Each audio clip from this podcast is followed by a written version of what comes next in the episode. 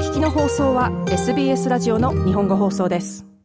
1月8日月曜日 SBS 日本語放送ニュースフラッシュをシドニーから北田和代がお送りいたしますビクトリア州地方部では記録的な大雨に続く大きな洪水が起きているために避難センターが設置されています。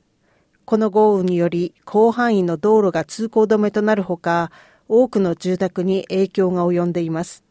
救援センターはベンリゴ、セイモア、イエイ、エチューカに設置されています。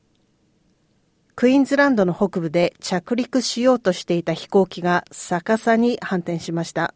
10人がこの飛行機に乗っていました。この飛行機はリザート島の滑走路で着地点を行き過ぎたとみられています。乗客は頭の怪我、腕の骨折など様々な外傷を負いました。アメリカのアントニー・ブリンケン国務長官は、ガザ担当のアルジャジーラチーフ通信員ワエル・アルダドゥ氏とその同僚らに哀悼の意を示しました。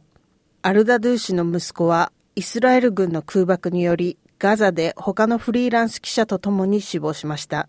イスラエルの空爆でガザ南部のラファの近くで2人のフリーランス記者が死亡しています。ニューサウスウェールズ警察は爬虫類を密輸する犯罪シンジケートを冷血で残酷なグループだと非難しています。警察が香港に向かう59匹のトカゲと他の爬虫類の密輸を阻止したのを受け、9月に攻撃部隊が設置されています。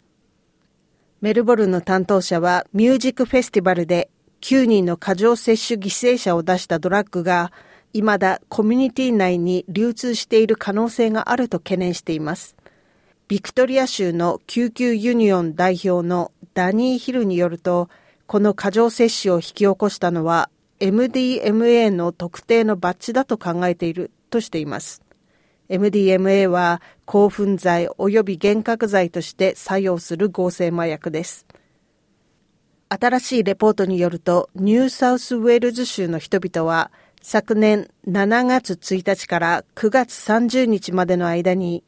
ポーカーマシンによって21億ドルを失ったとしています。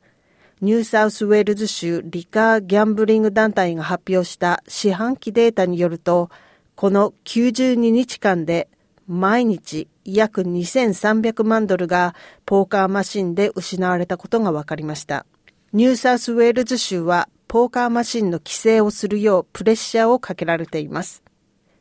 以上、1月8日のニュースフラッシュでした。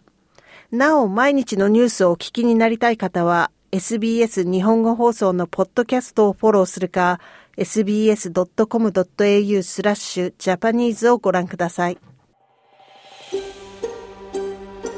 もっとストーリーをお聞きになりたい方は、iTunes や Google ポッドキャスト、Spotify などでお楽しみいただけます。